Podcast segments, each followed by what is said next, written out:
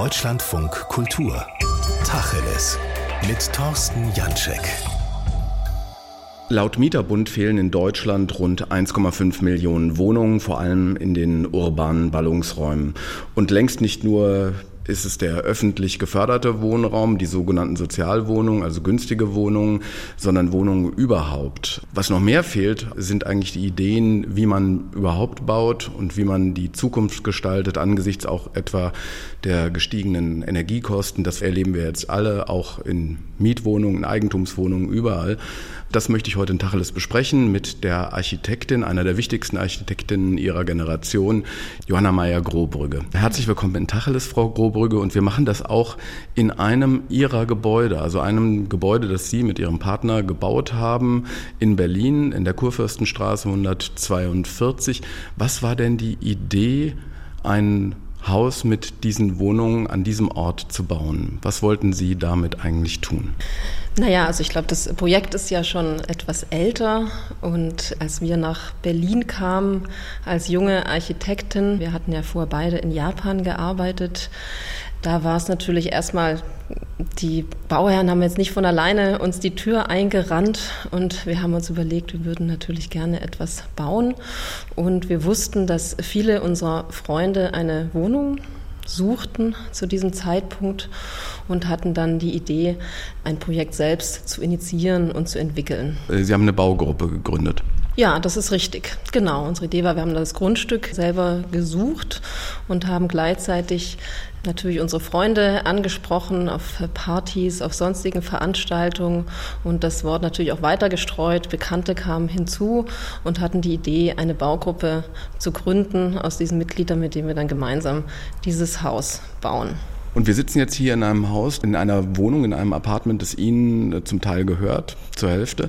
Wenn Sie das beschreiben wollen, was war die Idee in diesem doch sehr eigenwilligen Wohnraum, in dem wir jetzt sitzen. Also ich habe hier über mir, glaube ich, insgesamt dürften es rund vier Meter Deckenhöhe sein, aber das ist nicht an allen Orten dieses Raums, in dem eine mobile Küche ist, äh, modulare Sitzgelegenheiten. Also das ist, ich würde sagen, ein Vielzweckraum. Küche, Wohnzimmer, alles in einem. Ja, das ist richtig. Also ich glaube, es kamen verschiedene Ideen natürlich zusammen, die wir hier gerne realisieren wollten. Einmal natürlich für eine Baugruppe zu bauen, ist natürlich eine andere Aufgabe, als von einem Investor den Auftrag zu bekommen, Wohnraum zu schaffen für Menschen, die man eigentlich nicht kennt, sozusagen. In dem Sinn war natürlich das Thema des gemeinsamen Wohnens schon von vornherein sehr wichtig aufgrund der Aufgabe. Also die Menschen kennen sich alle. Wenn sie sich nicht kannten, dann spätestens nach diesem ganzen Prozess kennen sie sich alle sehr gut. Das war sicher eine Aufgabe, die wir uns gestellt haben, wie eben das gemeinsame Wohnen stattfinden kann. Und zwar auf andere Weise, wie es ja oft in Baugruppenhäusern gemacht wird, wo eigentlich dann sozusagen nur ein großer Raum im Erdgeschoss für die Gemeinschaft zur Verfügung gestellt wird. Uns hat eben wirklich interessiert, wie kann dieses Zusammenleben auch innerhalb der Einheiten, also wie kann es eigentlich das gesamte Haus durchdringen. Und wie geht das? Eigentlich sind das sechs Türme, so muss man sich vorstellen, die sich horizontal und vertikal überschneiden oder überlappen oder verschränken, ist wahrscheinlich das richtige Wort. Und dadurch ist es natürlich nicht nur symbolisch oder diagrammatisch schon angelegt, sondern auch rein praktisch. Dadurch entstehen Kollisionszonen, so hat es äh, Niklas Mark in seinem äh, Artikel in der FAZ ganz gut genannt, fand ich. Also diese Kollisionszonen, die dann eben zwischen diesen Apartments entstehen, können auch potenzielle Räume sein, um eben zwischen den Wohnungen geteilt zu werden. Also Architektur kann ja eigentlich auch die Benutzung nicht vorgeben. Das wollten wir auch nicht, also das richtig fest vorschreiben, sondern eigentlich nur ermöglichen. Und so hat eigentlich jedes Apartment vier von diesen Kollisionszonen, also von diesen niedrigeren Bereichen, die dann potenziell mit den angrenzenden Nachbarn geteilt werden können, und zwar auf individueller Basis. Also sozusagen, man kann sagen, hey, wir beide haben das Interesse, wir kriegen oft Gäste, wir machen da ein Gastzimmer rein, das wir beide benutzen können oder wir mögen beide Musik oder eine Sauna oder eben wir teilen uns die Küche. Also es äh, lässt sozusagen offen, was man mit den anderen, mit den Angrenzen auf individueller Basis teilen will. Darüber hinaus gibt es natürlich, was auch oft passiert, die Dachterrasse, die auch von allen gemeinsam benutzt werden kann, der Garten und die beiden Lobbys, die ja auch sehr großzügig gestaltet sind. Und ich glaube, da war uns wichtig, diese Bereiche, die natürlich auch schon mehr offensichtlich geteilt werden, auch eine große Aufmerksamkeit zu geben. Also das heißt, es war uns wichtig, dass im Garten nicht wie in sonstigen Berlin Hinterhöfen Müll und Fahrräder abgestellt werden, sondern dass tatsächlich ein schöner Gartenraum entsteht.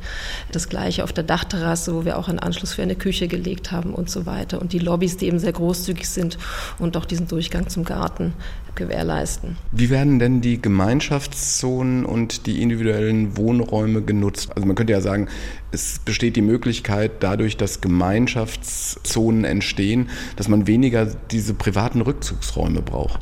Ja, das ist richtig, aber ich glaube, Privatheit und Gemeinschaft ist etwas, was ständig neu verhandelt werden muss. Und so sehe ich auch, also wie im Leben. Manchmal möchte man sich mehr zurückziehen, manchmal möchte man mehr Dinge mit anderen teilen, möchte in der Gemeinschaft sein. Und ich glaube, so kann man das Haus eigentlich sehen als Rahmen, der dann von den Bewohnern individuell auch genutzt und auch verändert werden kann. Also wenn man das Haus von außen sieht, fällt einem zunächst mal auf, dass man nicht so eindeutig Geschosse definieren kann. Man kann auch nicht so eindeutig Fenster definieren. Also normalerweise sind das ja so Schießschartenöffnungen in Neubauten, die immer gleich ausgemacht sind nach so einem mehr oder weniger vordefinierten Raster. Das ist bei diesem Haus anders. Es hat ein anderes Gesicht. Man kann nicht eindeutig sagen, wo hört die eine Wohnung auf und wo beginnt die andere. Ist das auch ein bisschen so mitgedacht, dass man die Orte innerhalb der Wohnung dann auch so gestaltet, dass die für alle möglichen Nutzungen offen sind? Ja, das ist richtig. Also es war uns natürlich auch wichtig, dass diese Idee des gemeinsamen Wohnens sich auch tatsächlich in der Struktur nach außen abbildet. Also wie sonst hat man ja immer Geschossplatten und Wände, die das Haus eigentlich vertikal und horizontal teilen. Und man sieht eigentlich, es ist mehr oder weniger Geschossplatten übereinander gestapelt und dann, ich sage es mal böse, Schuhschachteln, die nebeneinander angeordnet werden, wo man eigentlich eine sehr klare Einteilung sieht. Das war uns wichtig, genau, dass das Haus auch von außen das natürlich transportiert, aber auch in seiner Struktur an sich es schon angelegt ist. Also eigentlich die Trennwände zwischen den Wohnungen sind auch nicht tragend. Sprich, man könnte sie auch einfach entfernen später und dann ist das Haus an sich eigentlich eine offene Struktur, in der man komplett einmal durch das ganze Gebäude gehen könnte. Und genau wie Sie gesagt haben, ich glaube, dass man es wichtig ist, immer eine gewisse Offenheit, wenn man baut, auch vorzusehen, auch wie das Haus dann später genutzt werden kann, jetzt für diese oder auch andere Nutzungen. Steckt da eine größere Idee von Bauen und Leben drin? Denn man könnte ja sagen, also das, woran ganz viele Wohnsituationen kranken, ist, man zieht da ein, bekommt Kinder, dann wachsen die und werden groß und dann ziehen die aus und dann bleiben Kinderzimmer übrig und dann bewohnt irgendwie ein älteres Paar eine Wohnung mit 160 Quadratmetern, weil die Wände eben fest sind. Man kann die dann nicht so einfach versetzen, dass man sagt, na gut, dann zieht da eben noch eine Familie ein in so einen Bereich. Also einmal geht es natürlich um die Flexibilität innerhalb eines Lebens sozusagen oder auch des Lebenszyklus eines Hauses. Auf der anderen Seite geht es auch darum, das war uns eben auch wichtig, wie Wohnungen heute gestaltet werden. Da gibt es ja irgendwie schon so einen gewissen Standard. Es gibt immer so das Elternschlafzimmer, dann gibt es das Kinderschlafzimmer, dann gibt es den Flur, dann gibt es die Küche, dann gibt es das Wohnzimmer. Und es ist ziemlich klar vorgegeben, wo etwas passieren sollte. Und das basiert ja auf einem bestimmten Bild von Menschen oder, sage ich mal, einem gewissen Lebensstil von Menschen, nämlich meistens der Kleinfamilie, zwei Erwachsene, ein bis drei Kinder, aber das bildet natürlich überhaupt nicht die Gesellschaft ab. Eigentlich müsste man wirklich äh, Wohnungen schaffen, die auch für andere Formen des Zusammenlebens äh, gut sind, wie natürlich genau gleichgeschlechtliche Paare oder mit Großeltern oder keine Kinder, wie auch immer. Also es gibt ja sehr, sehr verschiedene Lebenskonzepte, dass es eben auch für diese Art geeignet ist und, was glaube ich auch wichtig ist, eine andere Form des Lebens auch nicht nur zu ermöglichen, sondern auch zu ermutigen. also wenn die Menschen in eine gewisse Wohnung einziehen, dann ist es ja vielleicht auch völlig klar, dass man so lebt und so wohnt. Und wenn man in eine Wohnung einzieht, wo eigentlich die Nutzung nicht klar vorgegeben wird, fordert die Menschen ja auch heraus, sich Gedanken zu machen, wie möchte ich eigentlich leben? muss es denn wirklich so sein, wie es schon immer war, wie meine Eltern gelebt haben oder wie ich es kenne? Oder kann man sich das eben auch anders vorstellen. Spielt da mittlerweile auch die Kostenseite eine große Rolle, weil mittlerweile über 40 Prozent der durchschnittlichen Haushaltseinkommen in Deutschland für das Wohnen äh, verwendet wird, was eine im Grunde genommen Überlastung ist, hat auch mit den Energiekosten zu tun, das hat aber auch mit dem großen Wohnraum zu tun, den viele Familien mittlerweile haben, weil die Bauten ja vorgegeben sind, wie Sie sagen. Und ein Raum wie in dem, in dem wir jetzt sitzen, wo gekocht, gelebt, gegessen wird, gespielt wird, sieht man am Boden, der, der ist eigentlich nicht vorgesehen in einer normalen Wohnung. Aber das ist hier dann wiederum so, dass es etwas kleiner ist als drei Zimmer zusammen. In dem einen wird gekocht, in dem anderen ist das Wohnzimmer und im anderen ist das Spielzimmer. Mhm. Ja, das ist äh, völlig richtig. Das ist sicher ein Aspekt. Der andere Aspekt ist, glaube ich, dass oft die Raumqualität überhaupt nicht beachtet wird. Also ich würde mal sagen, weil dieser Raum hat ja wirklich auch eine äh, große Qualität, er hat eine große Raumhöhe, er hat viel Licht und dass, wenn man so einen Raum hat, dieser, glaube ich, auch kleiner sein kann als wenn man jetzt einen niedrigen Raum mit wenig Fenstern hat. Und es wird eigentlich immer nur in Quadratmetern gemessen. Also der Wert einer Wohnung wird immer nur in Quadratmetern gemessen, was eigentlich völlig falsch ist. Wonach sollte er denn gemessen werden? Ja, eben nach der Qualität ist natürlich sehr, sehr schwierig zu evaluieren. Aber ich glaube wirklich, dass man da Stellschrauben finden muss, um auch diese Qualität zu evaluieren. Hat natürlich auch mit Nachfrage zu tun. Also ich glaube, dass äh, Menschen vielleicht eher bereit wären, auch für eine Wohnung, wo der Raum eine höhere Qualität hat, vielleicht für weniger Quadratmeter das gleiche Geld auszugeben.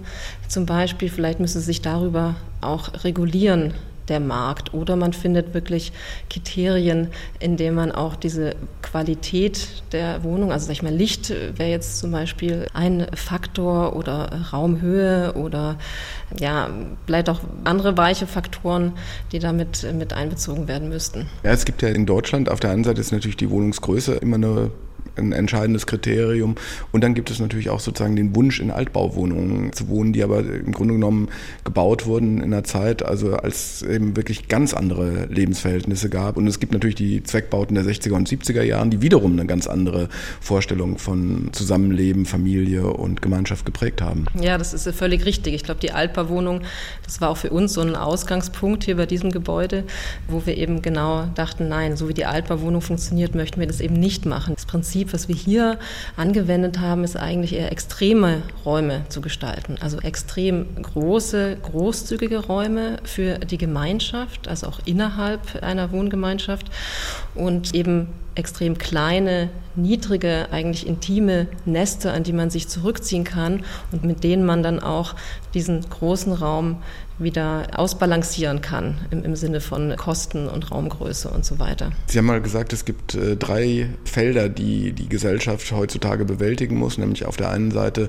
nachhaltig die Klimaziele zu erreichen, soziale Ungleichheit zu beseitigen und das dritte war das Voranbringen der Digitalisierung.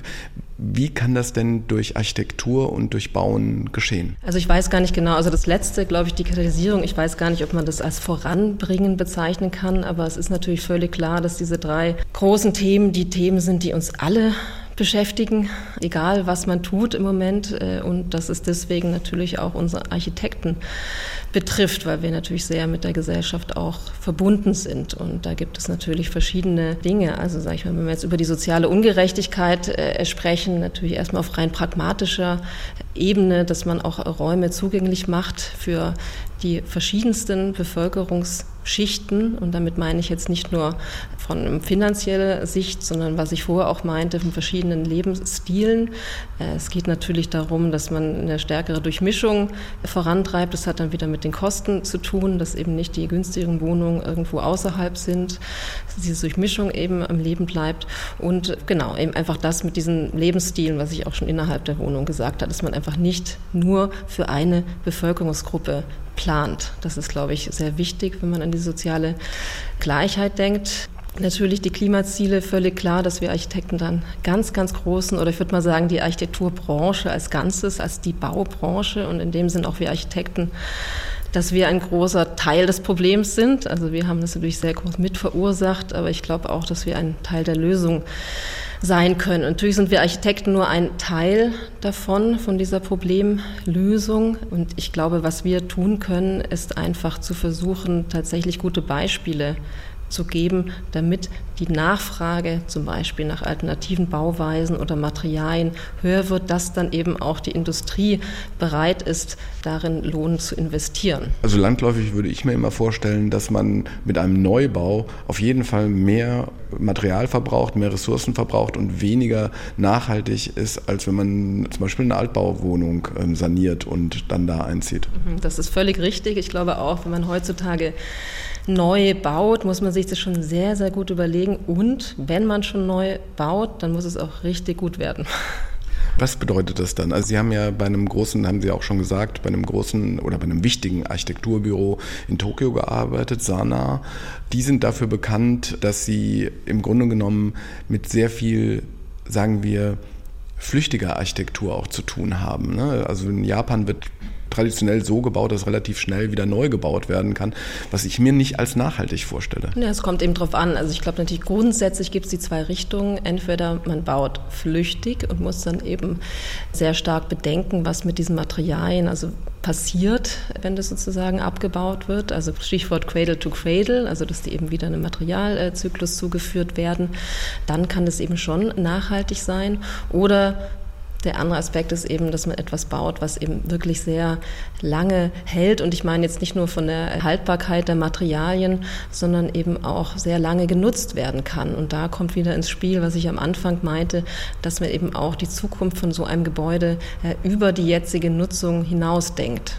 Wie geht das über die jetzige Nutzung hinaus? Also ein Bauherr in 1906, das ist das Haus, in dem ich zum Beispiel wohne, der konnte sich nicht vorstellen, dass es Beton in der Weise gibt, dass man damit machen kann, im Grunde genommen mittlerweile, was man will. Ich glaube, also fast egal, welche Bauaufgaben man hat, ob es jetzt fürs Wohnen ist oder fürs Arbeiten oder auch viele andere Nutzungen. Letztendlich geht es ja immer darum, um Räume für die Gemeinschaft und Räume für den Rückzug oder für die Konzentration zu schaffen. Da sind die Nutzungen, glaube ich, gar nicht so verschieden. Und ich glaube, wenn man diesen Ansatz anwendet und eher in einer Struktur denkt, des Hauses, die, sage ich mal, langlebig ist und vielleicht diese Nutzung, die im Moment reinkommt, eher mit äh, temporären Einbauten passiert, kann man das schon mitdenken. Was bedeutet das denn, wenn man so ein Modell wie Sie es hier im Kleinen, wie viele Wohneinheiten sind hier drin? 25. Also immerhin schon eine ganze Menge. Wenn man so ein Modell auf eine größere Ebene überträgt, also ich, ich denke da immer an äh, Corbusier, der in Frankreich, in Marseille zum Beispiel, dann einen riesen Riegel hingestellt hat, wo die Idee noch klarerweise auch mit Dachterrasse äh, und ist immer noch völlig erkennbar.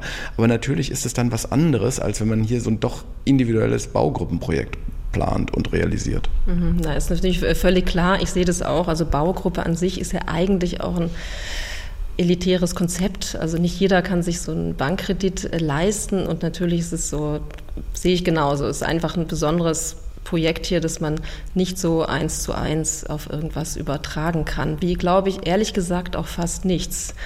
Also ich glaube, es ist wirklich schwierig, Blaupausen zu entwickeln, die für alles funktionieren. Ich glaube, man muss sich immer spezielle Situationen anschauen, also auch den Ort natürlich und mit wem baut man das, vielleicht nicht unbedingt für wen, wie ich meinte, das kann sich ja ändern, aber auch mit wem, also die Bauherren haben ja auch mal eine große Rolle und auch zu der Zeit, wo man eben jetzt gerade baut und die Ressourcen, die man da zur Verfügung hat, also wie weit die Industrie ist und so weiter.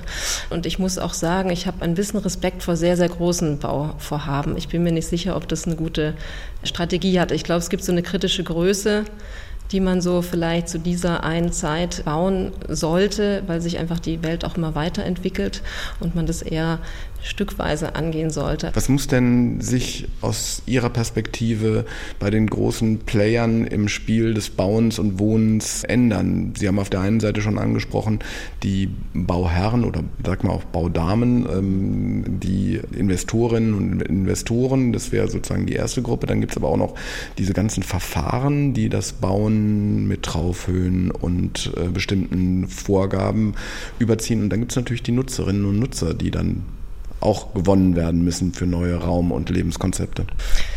Ich glaube, das kann man eigentlich runterbrechen auf ein Wort. Ich glaube, es braucht mehr Mut. Also ich glaube, äh, es Mut wozu? Ja, Mut und ich also ich glaube, was jetzt im Moment das Problem ist, ist Angst und Faulheit. Ja, Angst und Faulheit, das müssen Sie jetzt definieren. Worin besteht die Angst und worin die Faulheit? Naja, also die Angst besteht natürlich darin, immer wenn man etwas Neues macht, was man nicht kennt, was sich noch nicht bewährt hat. Also der Markt funktioniert ja immer so, es werden Zahlen gesammelt und wird gesagt, das hat funktioniert, das hat sich gut verkauft, das machen wir jetzt so weiter, wie es so war. Und wenn es etwas ist, was man noch nicht so gebaut hat, gibt es natürlich keine Zahlen, die das belegen. Es gibt eine Unsicherheit, ob man das denn auch so verkauft und an den Mann oder die Frau bringt. Das ist, glaube ich, was ich meinte mit Angst oder sag ich mal Risikobereitschaft vielleicht. Und das zweite ist Faulheit, weil es ist natürlich völlig klar, dass wenn man etwas baut, was schon immer so war, was gewissen Standards auch äh, funktioniert, dass dann alle das sofort abnicken und dass man nicht viel überlegen muss. Sobald man etwas ausbricht aus diesen vorgegebenen sag ich mal, äh, Normen oder Wegen, wie es bisher passiert. Das ist zwar möglich, es bedarf aber unglaublich viel Redebedarf, Überredung, bei der Stadt angefangen. Man muss mit allen möglichen Leuten treffen, die davon überzeugen, dass es gut funktioniert und dass man doch hier und da eine Ausnahme machen könnte, bis hin zu den Bauherren und Damen, die man überzeugen muss. Ihr habt zwar noch nie so gewohnt, aber hey, schaut doch mal, das kann auch funktionieren. Ihr bekommt dafür auch eine Qualität zurück. Und so meine ich das. Und das ist natürlich einfach viel mehr Arbeit und Energie, als wenn man einfach nur runterrattert, was schon immer so war. Und äh, wie könnte man dann zu geeigneten Ergebnissen kommen? Sie haben eben gesagt, ähm, muss sich den Ort genau angucken, an dem man baut und die Leute, für die man baut letztendlich. Ne, wenn das jetzt ganz normale Mieter in einem Block sind, welche Rolle spielen da zum Beispiel auch der öffentliche Raum? Jetzt nicht der Raum Garten und Dachterrasse, sondern tatsächlich der öffentliche Raum drumherum, wo die Begegnungen stattfinden. Denn wir sind hier an der Kurfürstenstraße, das ist kein einfaches Pflaster, unten ist ein Teil des Straßenstrichs äh, hier in Berlin. Es ist eine ganz durchmischte Gegend, zugleich imprägniert mittlerweile und gentrifiziert durch Galerien und eine weit ausgreifende Kunstszene. Also das heißt, das ist hier ein ganz eigenartiger und eigenwilliger Ort. Baut man da anders, als wenn Sie jetzt sagen, na, es gibt da irgendwo so einen Riegel in der Berliner Vorstadt irgendwo und da gibt es eben im Grunde genommen überwiegend Menschen, die mit Hunden spazieren gehen. Äh, nicht unbedingt. Also ich glaube, letztendlich geht es für mich zumindest bei der Architektur ja darum, Beziehungen aufzubauen. Und zwar einerseits natürlich Beziehungen unter den Bewohnern oder unter den Nutzern, da haben wir ja schon von gesprochen, aber natürlich auch zum Stadtraum. Und ich glaube, so kann man das Haus sehen. Also diese typische äh, Berliner Masterplan ist ja eigentlich diese Blockrandbebauung, die wir alle kennen. Also der Block wird außen geschlossen mit einer hermetischen Linie.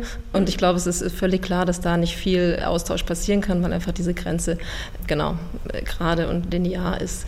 Was durch diese Verschränkung passiert, ist ja nicht nur, dass sich die verschiedenen Wohnungen untereinander verschränken, sondern es gibt ja auch eine Verschränkung mit dem Stadtraum in dem sich eben dann Nischen und Ecken entstehen. Das Haus springt nach vorne und zurück und es ist eben nicht mehr ganz klar, wo hört jetzt eigentlich das Grundstück auf und wo fängt der Bürgersteig an. Und, und das sind eben sehr, sehr spannende Räume, wo sich auch beide treffen können. Also zum Beispiel, wir haben jetzt hier an dieser, es ist ja eine Ecke, Normalerweise, wenn man jetzt diese Ecke einfach spitz ausbildet, gibt es einfach nicht viel Interaktion. Indem wir die Ecke durch diese Verschränkung bildet sich jetzt hier eine offene Ecke.